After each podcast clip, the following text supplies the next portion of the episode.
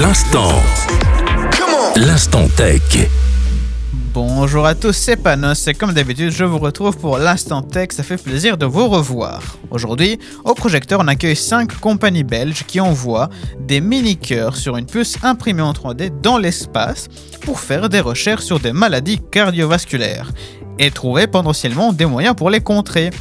Plusieurs expériences seront faites durant leur séjour à bord de l'ISS qu'on présente plus, et ce jusqu'en 2025.